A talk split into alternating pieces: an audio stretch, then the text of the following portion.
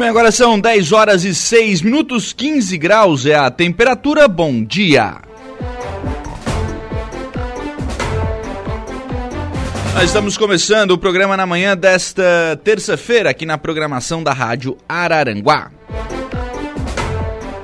Muito obrigado pelo carinho da sua companhia, muito obrigado pela sua audiência e já antecipadamente, muito obrigado também pela sua participação ao longo aqui do programa. Estamos dando sequência a essa manhã de informações aqui da Rádio Araranguá. Contando com a sua companhia aí no FM 95,5, aí no rádio do, do seu carro, da sua casa, do seu local de trabalho, onde você estiver, sempre acompanhando a programação da Rádio Araranguá.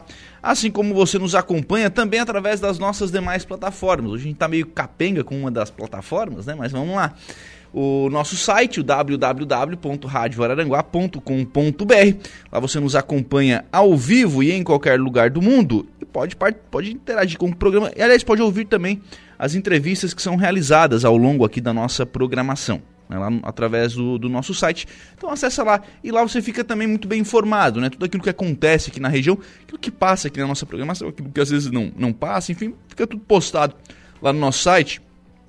E você pode né, acompanhar tudo isso através, baixar no seu celular, no seu computador, enfim. Né, você fica à vontade para é, utilizar aí todo o conteúdo que é postado lá no, no site da Rádio Araranguá. Hoje, como disse, nós estamos meio capengas.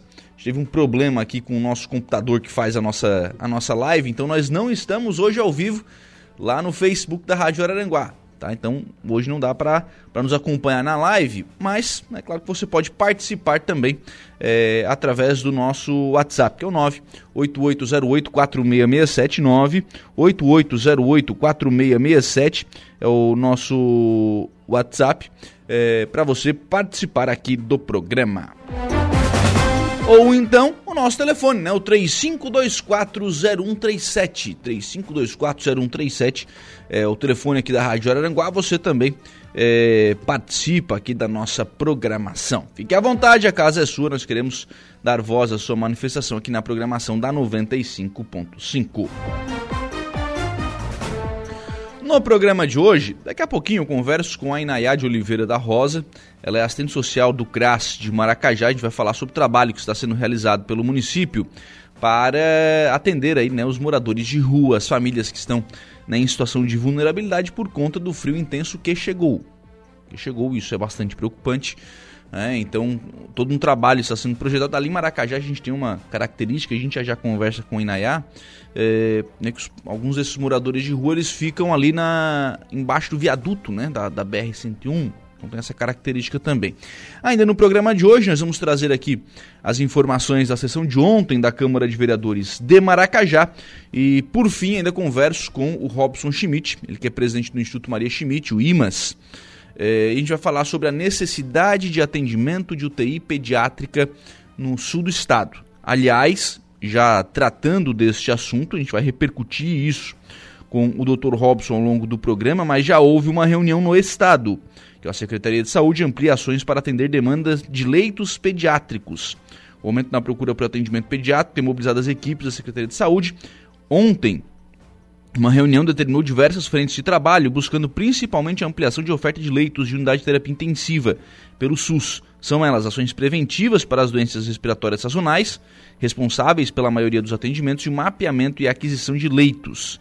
Em paralelo, né, a ação de mapeamento que busca ampliar a rede, o Estado vem garantindo atendimento a todos os catarinenses, seja por meio da compra de leitos na rede privada, seja por transferências para outras unidades da federação, quando identificada a necessidade e viabilidade. O que, que é, o, é o, o, o, ponto negativo desta ação? Essa é uma ação emergencial. Então, assim, ah, do ponto de vista emergencial, ok, ela atende a necessidade, mas não pode ser sempre assim. Porque, por exemplo, a questão da, de transferência pra, de pacientes, de crianças, a gente está falando de crianças, né? De crianças para outros estados. A família tem que ir junto, é caro. A gente está falando de famílias que não têm dinheiro. Então é caro mandar, mandar essas famílias para outros estados porque os seus filhos precisam de uma UTI pediátrica. Tem que ter na região. Tem que ter aqui. Tem, mas tem pouco. Tem, mas tem pouco. Então assim, ah, vai mandar. Pô, a gente já teve o caso aqui, né, do, do menino de Turvo ontem que foi para Florianópolis. A família teve que ir para Florianópolis. Daqui a pouco tem que ir para Joinville, para Curitiba. Não, tem que ficar em Aranguá, é mais perto, né, para a família poder ficar aqui próximo, enfim, talvez tenha um conhecido que, né, que empreste uma casa, enfim, para facilitar esse atendimento. Esse tem que ser o objetivo, né? Claro, repito, emergencialmente, ok, né? Porque você tem um, apareceu um problema, você tem que emergencialmente encontrar uma, uma alternativa, mas depois tem que criar essa estrutura. A compra de leitos na rede privada também ajuda bastante, né? Você compra leitos aqui em Criciúma, por exemplo. É, ok, ajuda, ajuda. Mas também não dá para ser sempre comprando leito da rede privada porque é caro, tem que ter na, na estrutura do, do SUS.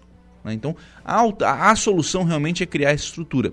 Mas a gente vai tratar desse assunto daqui a pouquinho aqui no programa com o Dr. Robson Schmidt Cardoso, que é o presidente do Instituto Maria Schmidt. Programa que tem a produção de Luca Lutemberg e os trabalhos técnicos são de Igor Klaus. São 10 horas e 12 minutos. A gente já começa o programa na manhã desta terça-feira conversando com a assistente social do CRAS de Maracajá, a Inayade Oliveira da Rosa. O, a gente tem uma previsão né, de uma frente fria bastante intensa para a região. Essa frente fria já começa, né, já tem a sua primeira a, ação aqui na, na região. Essa, essa noite e essa manhã já estão sendo bastante frias.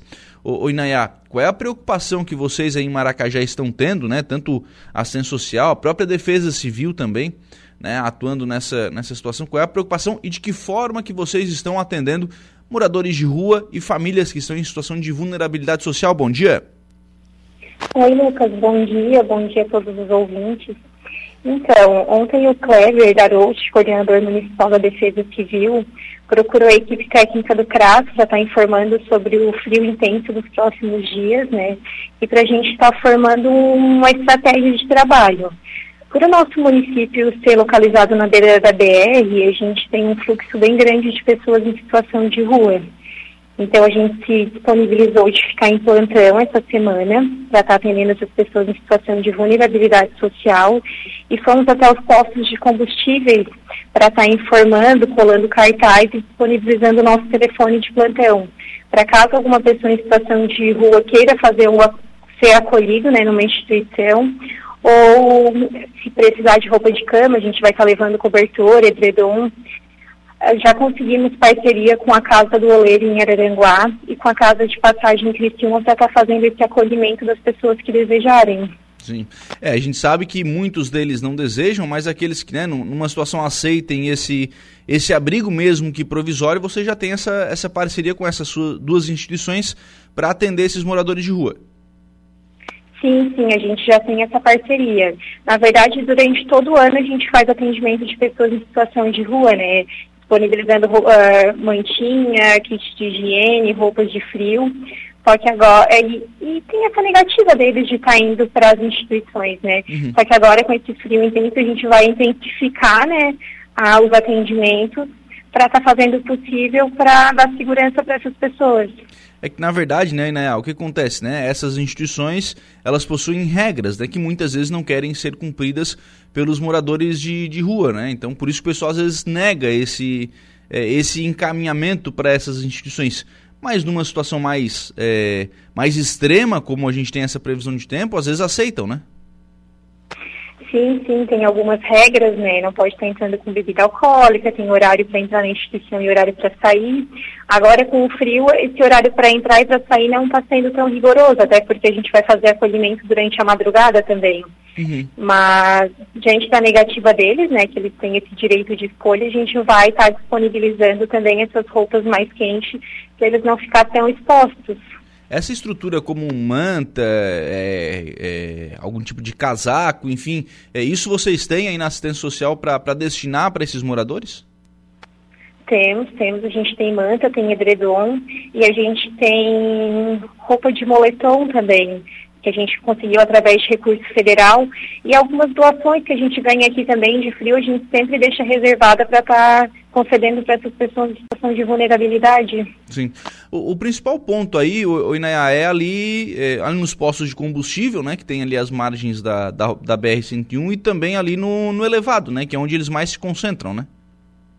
Isso, o elevado aqui da Avenida Nossa Senhora da Conceição é onde tem um fluxo maior de, de pessoas em situação de rua. Uhum. O, vocês, nessa noite, já fizeram essa, essa abordagem? Alguém já aceitou o, o encaminhamento para as instituições? É, esse trabalho já, de abordagem ele já iniciou?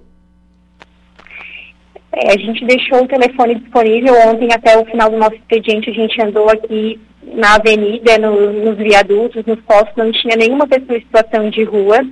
E o telefone de plantão ficou disponível essa noite, mas não teve nenhum atendimento. Uhum. Quer dizer, então, para uma primeira noite foi, foi tranquilo. Sim, a gente sabe que a tendência é que nesses próximos dias eh, deva ser mais intenso o frio, né? Foi, foi tranquilo essa noite, assim, só para fazer, só para ressaltar, né, Lucas, no ano passado a gente também fez esse atendimento para as pessoas de rua. Eh, de nove pessoas atendidas, somente três aceitaram ir para um acolhimento. Eles ainda têm muita resistência. Sim. É, e, e, na verdade, sim, a, a gente fala agora desse atendimento que acontece por conta dessa previsão de frio mais intenso, mas vocês mantêm esse contato com esses moradores o ano inteiro, né? né? Sim, sim, durante todo o ano a gente faz o atendimento, concede benefícios eventuais. Este ano a gente já fez 72 atendimentos de pessoas em situação de rua e quatro deles aceitaram ir para instituições de comunidades terapêuticas e, e albergues. Sim. Desses 72, só quatro pessoas aceitaram. Sim. É, vocês aí têm a característica, até pela, pelo fato da BR-101 cortar o município, de não serem sempre os mesmos moradores de rua, não são moradores é, da cidade, né, né? Eles são muito mais é, passageiros, né?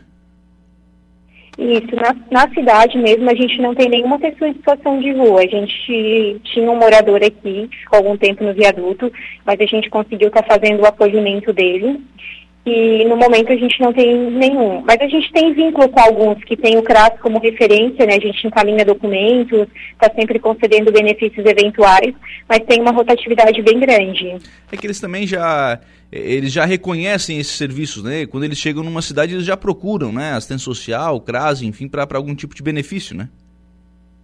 Sim, sim, eles já têm como referência, né? A maioria deles está inscrito no cadastro único do governo federal, recebe algum tipo de benefício, então eles estão sempre atualizando os cadastros. Uhum. Já procuram pelo CRAS. Né, é, a gente falou bastante aqui sobre a situação dos moradores em situação de rua, né? Esses que obviamente, né, serão mais, estarão mais expostos às intempéries dessa previsão de, né, de, de forte onda de, de, frio aqui na, na região. É, agora, aquelas famílias carentes que às vezes não têm o, o cobertor suficiente ou, ou, a, ou mesmo a roupa suficiente, é, vocês também têm isso mapeado? Vocês também têm contato com essas famílias? Como é que está sendo o atendimento para essas famílias? Sim, Lucas, a gente mantém o atendimento, né, até porque as famílias que estão em situação de vulnerabilidade social aqui no município já estão referenciadas no CRAS. A gente tem uma demanda bem grande de famílias de outros estados que estão vindo. Ah, iniciamos agora a nossa campanha do agasalho, né, está recolhendo roupas de cama e roupa de frio, mas aqui no CRAS a gente sempre tem roupa de cama para estar tá disponibilizando. A gente recebe muitas doações. Uhum. É, é importante, né, para que essas doações cheguem realmente na, na ponta lá em quem precisa, né? Sim, sim. Essa semana a gente já concedeu três roupas de, de cama, assim, edredom e cobertor para as famílias que vieram nos procurar. A gente sempre tem para estar tá fazendo a concessão. É, acaba sendo também um, um, apoio um apoio importante, né? Porque essas famílias também passam muitas vezes por situações difíceis, né? Sim, sim. A gente tem, aqui no município, a gente tem uma demanda bem grande de pessoas que vêm uh, de Recife, então lá é calor, aqui chegam, se deparam com esse frio intenso, não estão preparados, mas a gente sempre acompanha né, e assiste as famílias e consegue estar tá fazendo a concessão das roupas de frio. É.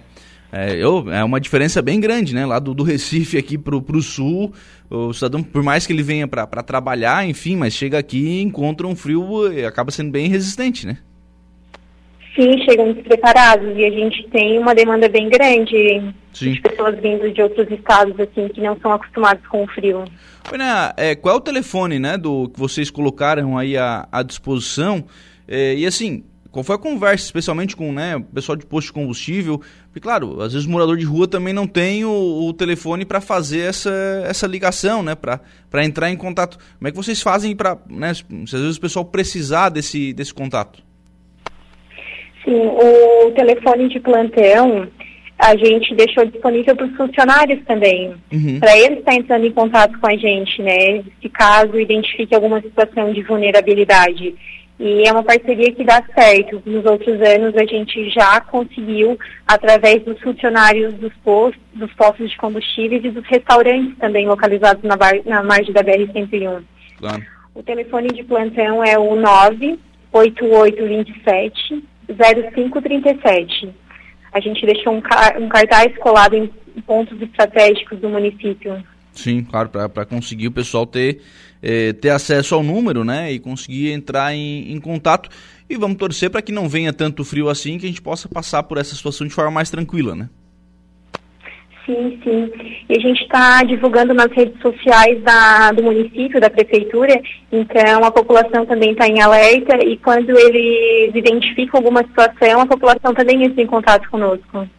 Muito bem. Nayade Oliveira da Rosa, assistente social do CRAS de Maracajá. Muito obrigado, viu, Nayá, pela participação aqui no programa pelas informações. Um abraço, tenha um bom dia. Obrigada também, Lucas. Um abraço.